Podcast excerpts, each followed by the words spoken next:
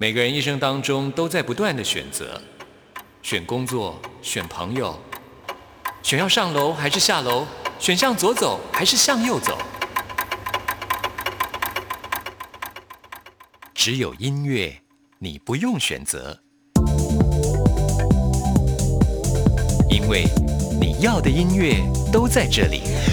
音乐 MIT Music in Taiwan。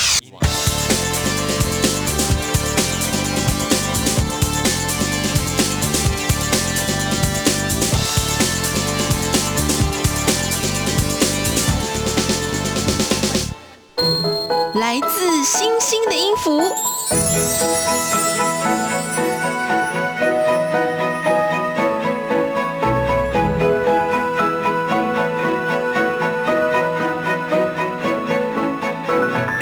爱的听众朋友，大家好，欢迎收听今天的音乐 MIT Music in Taiwan，我是谭志毅。在今天的节目里，要为听众朋友来进行的就是来自星星的音符的单元。为听众朋友邀请到的来宾呢，就是刘奥音乐家石雅茹老师来到我们节目当中，透过星座来跟听众朋友分析呃这些音乐家和他们作品跟星座之间的关联。老师您好，各位听众朋友，大家好，我是石雅茹。现在的星座已经来到了摩羯座，是那我们先跟大家介绍一下摩羯座的生日。摩羯座的生日是在十二月二十二号到一月十九号这一区间哦，它是土象星座，是个跨年的星座，对，就是现在这个时间，对啊，就是一个好像在呃非常欢乐的时间所生下来的小孩，对。但是摩羯的这个性格啊，就又不是这样子欢乐，他好像有一点孤独的感觉，又有一点忧郁的感觉，对。而且摩羯座的人，他们做事是很认真的，都是一步一脚。脚印是像有很多的总统的星座也都会是落在这个摩羯座，因为他非常的负责任。对，像我们的李登辉总统，他就是摩羯座的哈。对，嗯，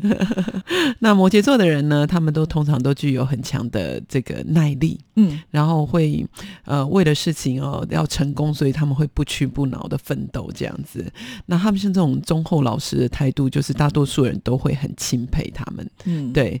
那呃，不过摩羯座的人就是他们道德。观比较强嘛，所以有时候也会给人家感觉他们是一个比较呃有自我观念的，一或者是难亲近的，对对。然后感觉他们也比较孤独，然后但是他们充满智慧，就是你会感觉到他们其实是很很有逻辑、很有思想的人。嗯，对。那今天我们也有要介绍很多位这个呃不同的音乐家，都是摩羯座出身的。是好，那第一位要介绍的是谁呢？呃，第一位我们要介绍就是鼎鼎有名的这个普契尼，哇，说他的歌曲真的是哇，无人不知，无人不晓。是啊，但是呢，呃，就是他的歌剧啊，是似乎都跟这个每一个女主角都有仇啊，因为他的每一个女主角最后都是呃死亡告终，就是为什么啊？因为他自己感情上受过创伤吗？他也实在是太悲惨了，真的是。他不过他的歌剧真的就是每一个人都很喜欢哦。嗯，尤其是在十八世纪的这个歌剧界哦，他就是非常受欢迎以及推崇的一个呃歌剧的这个剧作家哦。那这个普契尼啊，他是呃一八五八年十二月二十二号，就是刚好摩羯座跟。射手座的交界，交界，对，他等于是摩羯座的头。那呃，他是一位这个意大利的作曲家哦。那在星座上，他可以说是我们刚刚说的，就是会有这样两种的特征的一个性格，就是有一点点射手。嗯，有一点点摩羯这样子。那呃，普契尼的家族，他呃，从这个高曾祖父开始，连续好几代都是音乐家、音乐世家。对，那他的父亲呢，也是当地的一个教堂的风琴师哦。那普契尼的父亲除了在教堂演奏以外呢，他也从事这个作曲跟教学的工作。那是一个地方上非常活跃的一个知名人士哦。那只可惜在普契尼五岁的时候呢，他的父亲就因病过世了。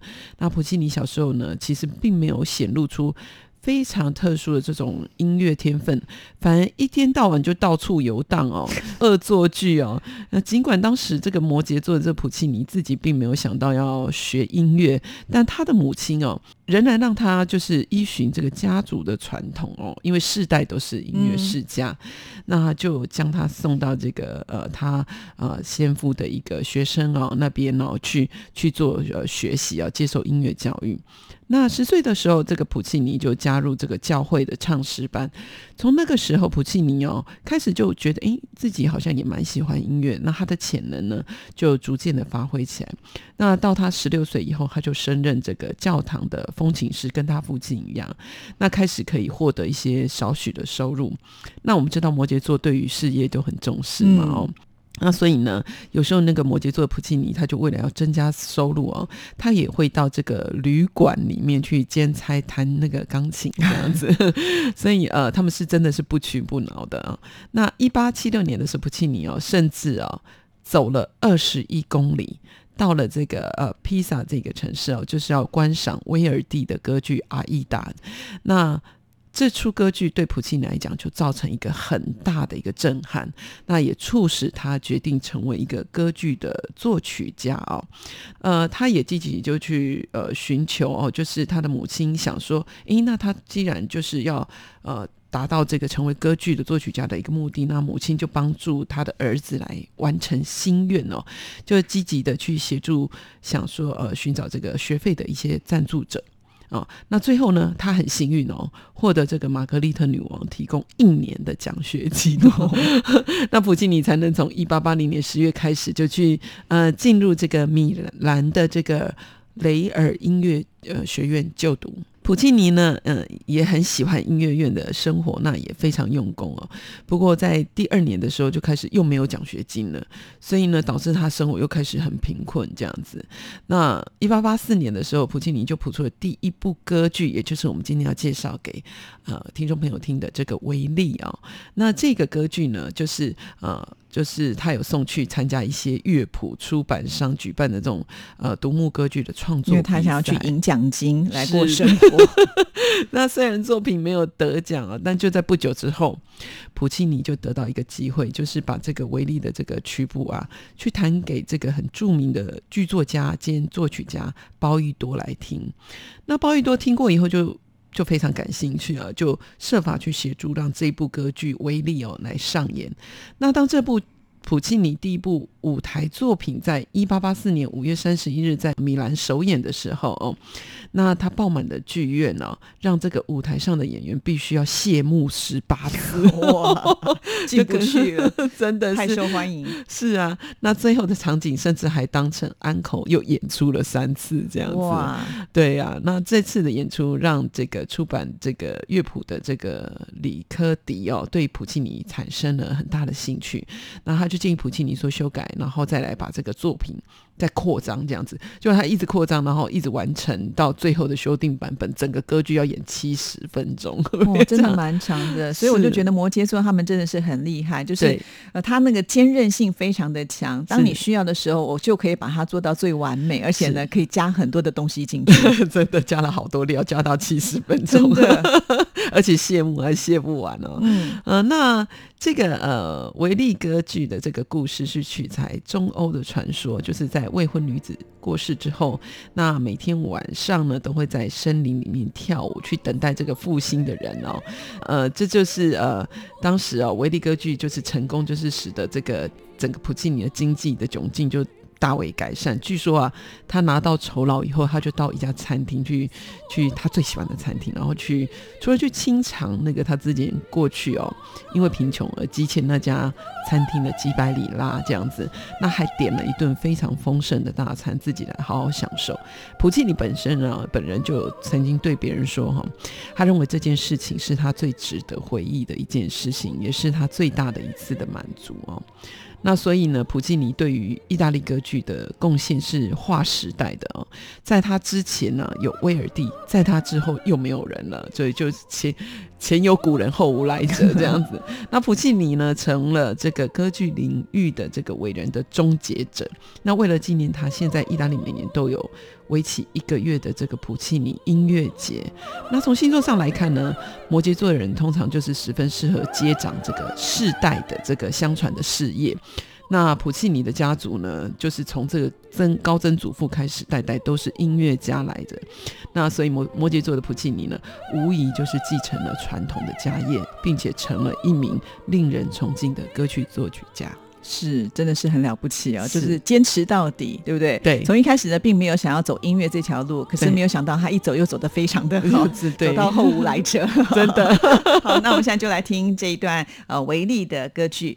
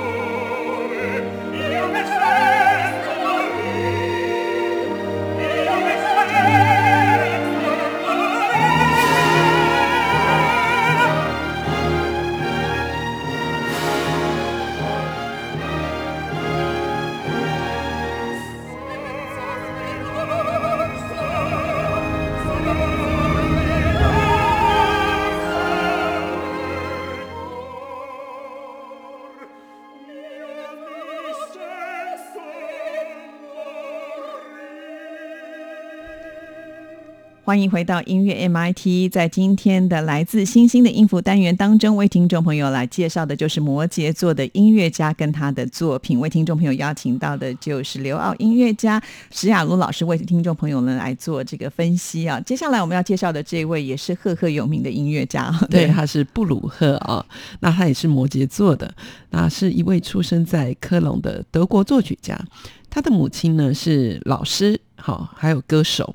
那布鲁赫的音乐教育完全就是由他的母亲来启蒙。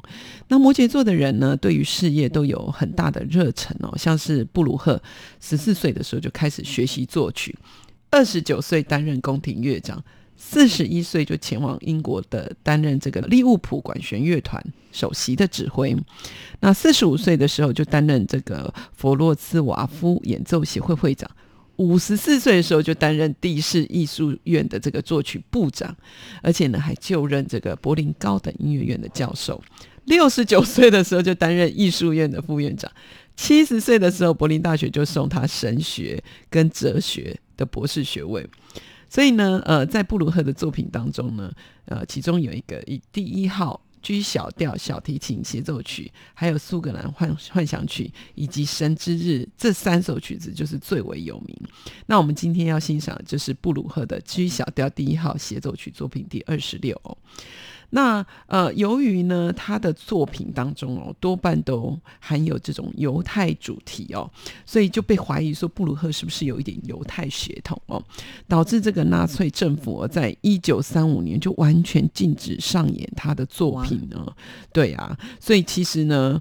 没有证据可以证实，就是布鲁赫其实是有犹太血统。那布鲁赫的小提琴协奏曲第一号 G 小调作品二十六哦，是在一八六四年开始着手去谱写的。那在一八六七年的时候，他就完成，而且写了三年呢。是啊，然后就把它献给这个小提琴家朋友的啊，这叫做约瑟姚阿星。那这是他三首小提琴协奏曲里面最受喜爱的一首，也算是就是布鲁赫的一个代表作。那受到很多人的喜爱，以及想要就是每个音乐会几乎都会演奏这一首。那 G 小调第一号协奏曲呢，呃，更是代表浪漫主义作品的小提琴协奏曲。一般人通常说到这一首曲子，只会啊不会说 G 小调，不会说他只会说布鲁赫的小提琴协奏曲。名词就对，对，就是只有指的指这一首曲子，就是他的最唯一的。最有成就的这个小提琴协奏曲。那虽然这首乐曲呢采取传统的三个乐章的构造，但是它乐曲形式非常独特。它这整个三个乐章哦，必须不能中断，而且要连续的演奏。那乐曲呢所酝酿的这个气氛呢，跟连续演奏的这个方式哦，都和孟德松小提琴协奏曲有一点点相近哦。那这首乐曲呢，就是有点绚烂豪华。充满着忧郁的摩羯座气氛。那布鲁赫作曲的时候，曾多次跟这个小提琴家姚阿星商讨，只是不知道为什么首演的时候，诶，就又不是姚阿星来担任小提琴演奏这样。那第一乐章的这个标题叫做前奏曲，那这跟别的协奏曲很不一样，因为第一乐章通常不会叫前奏嘛。嗯。那从这个乐曲构造来看，布鲁赫是希望将这个乐版。当做第二乐章的一个前奏曲来演奏，所以他希望整个是一到三乐章是没有中断的演出。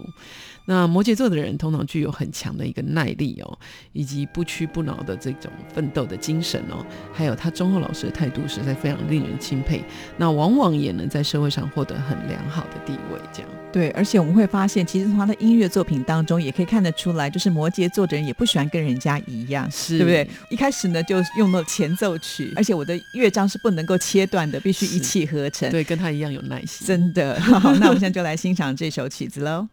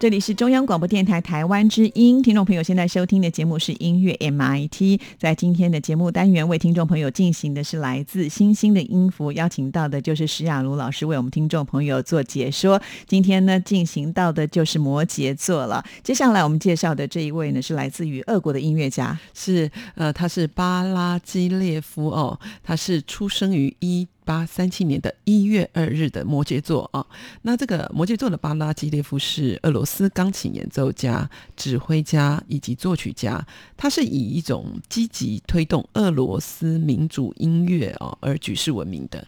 那我们今天要欣赏的是巴拉基列夫的《云雀》哦，听起来这个名字就非常的这个好很浪漫，然后会觉得好像啊充满着这个自然的气息哦。那这首《云雀》是由巴拉基列夫呃。在一八三六年呃的七月到呃一九一零年这期间，去改编自俄国音乐之父格林卡的这个声乐曲而写的一个钢琴独奏曲。那格林卡谱写了这个一部声乐套曲哦，向彼得堡告别。那这部声乐套曲是当时俄国的抒情歌曲的一个大全。那这首呃云雀就是其中的一首哦。那钢琴家巴拉基列夫改编之后呢，内容就变得更丰富，表现力。呃，也更辉煌这样。那巴拉基列夫运用这个剪裁压缩的这种作曲技法，勾勒出了这种鸟鸣的这种音型。所以通过观察五线谱啊，我们发现这钢琴曲中的这个鸟鸣的这个音型，原来声乐曲钢琴伴奏啊的前奏曲有一点相似，两者都是用休止前半拍，然后都用好像前倚音来模仿这种鸟鸣这样子。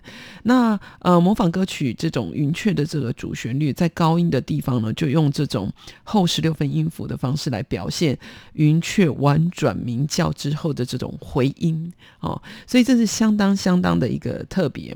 那在尾声中呢，也同样呃运用了这个剪裁压缩的这种作曲技法，然后再次的呈现这种鸟鸣音型，达到了这种前后呼应的效果。那巴拉基列夫在钢琴上就追求有一种宏伟的交响乐的这种性质的音响，他在不断探索用很高超的钢琴技巧来表达乐曲的内容哦，尤其在这首钢琴曲《云雀》当中哦。既有柔美的人生形象化作旋律，也有模仿伟大钢琴家肖邦善用的创作技巧，就是很华彩的这种音乐乐段。弹奏技巧钢琴改编曲这个云雀啊，几乎包含了钢琴弹奏所有的课题，像是音阶。爬音、双音、八度、和弦、跳音、颤音、倚音、正音哦，还有分解和弦，这些所有全部都在这首曲子里面。可是你听不出来这些技巧，你听起来就是觉得非常的就是像。优美，对，优美像云雀一般这样，它就不太像一般就只是单纯的炫技的曲子，是因为它的呃是包覆在这些优美的旋律当中。因为说到云雀，我们就讲到就是最会唱歌的鸟，对？所以你要去模拟它的声音，是。所以我觉得这也就是把这个摩羯座就是喜欢大自然的那一种心境，呃，也就串联在一起了。是是。那因为我们可以从这个钢琴曲云雀中，也可以感受到这个俄罗斯民族哦，它固有的那种自。自由自在的感情抒发、洒脱，还有畅快哦，还有这种广元般这种悠长的这种歌唱性跟广阔的这种旋律。那摩羯座的巴拉基列夫呢，时常会觉得自己是一个。很孤独的人，但是巴拉基列夫他是充满智慧的，而且思绪很周密，呃，并且有这个高度的抗压性跟耐力。即使在严苛的现实环境下，他也依然能够耐心的去琢磨自己的作品。巴拉基列夫为了使自己的计划都能够周全并且达成，他有时候会逼迫自己去熬过漫长艰辛的准备时期，而且他绝对不会松懈。对，我觉得他们超能吃苦，真的，不管外界发生了什么事情，当我决定要完成一件事情的时候，我就会把它做到最完美。是，哦，这真的是很厉害。好，那我们现在就来听这首《云雀》。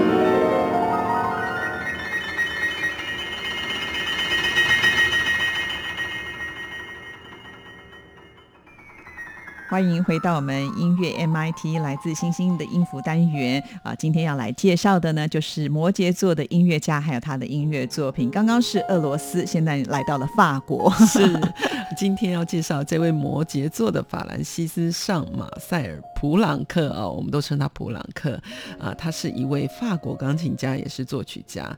那在一八九九年的一月七日，他生于巴黎。那五岁的时候跟母亲学钢琴，我觉得以前的人怎么那么厉害，都是跟爸爸妈妈学，就那个时候的欧洲的环境就是如此吧。音乐世家的爸爸妈妈就觉得这是生活当中的一部分，也不是刻意要求，他们好像就生活在那个音乐的环境当中。我想老师你在奥地利这么长的一段时间，我都会觉得好像走在马路上，那个红绿灯应该都是音乐控制的，真的真的，而且到处都有很多的街头艺人，而且他们的表现也非常好哦。嗯，所以那是他们生活的一部分。对，而且那时候就斜杠。那这么多，像妈妈有时候是担任这些啊歌唱家了、钢琴家，因为之前好像有介绍过，以前家里也有人是屠夫的哦，对，然后还是钢琴家，你就无法想象这件事情怎么可能连接在一起。他在十五岁的时候，他是跟这个西班牙的钢琴家比涅斯去学习，在作曲方面呢，他就在这个一九二四年呢为俄国。加吉列夫芭蕾舞团哦去做舞剧哦，叫做《母鹿》哦。那这一个呃剧作呢的创作，从此呢就一举成名。那普朗克呢曾经跟法国作曲家凯什南哦学过一段时间，但是啊大多数的技巧哦都是自学而来的，真的是好厉害。所以他的作曲技术哦就越来越日益进展哦，创造出很多各种。大题材的这种大量作品，那包括几部相当杰出的歌剧。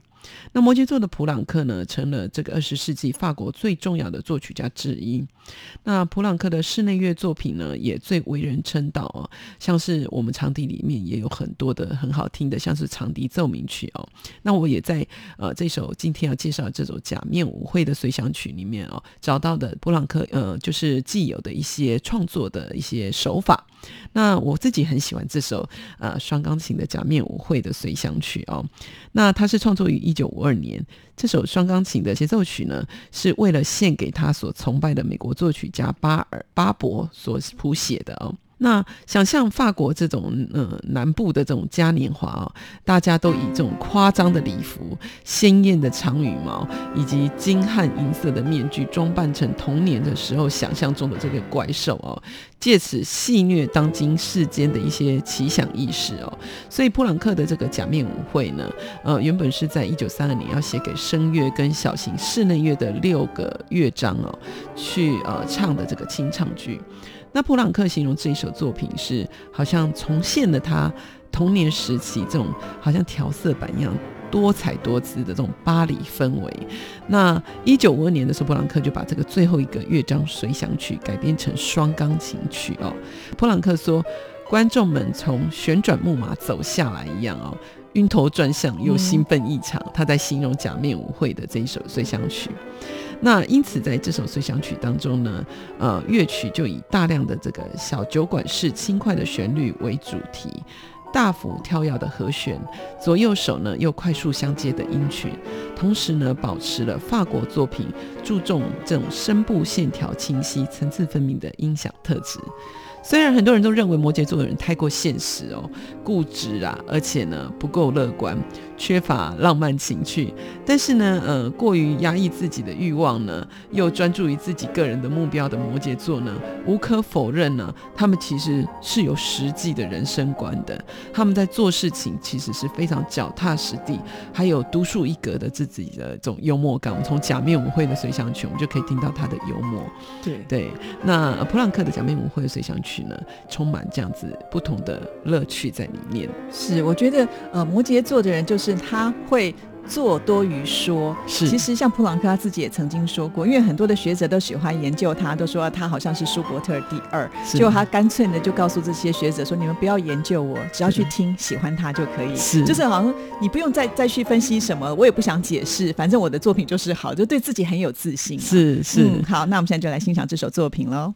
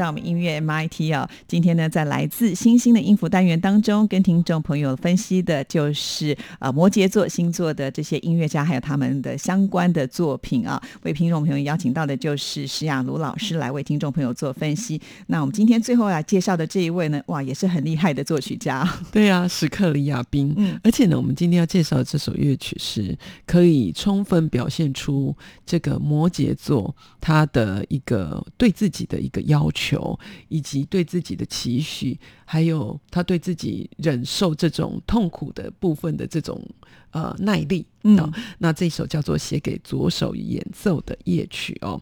当然，我非常非常喜欢这首曲子。那当你闭起眼睛，你根本就不知道它是一只手演奏的，那只有靠左手。我们可以看到钢琴家往往在演奏这首曲子的时候，他的右手是放在椅子上，然后你就会偶然间发现，哎，他手怎么突然举起来？他是不是要帮忙弹左手？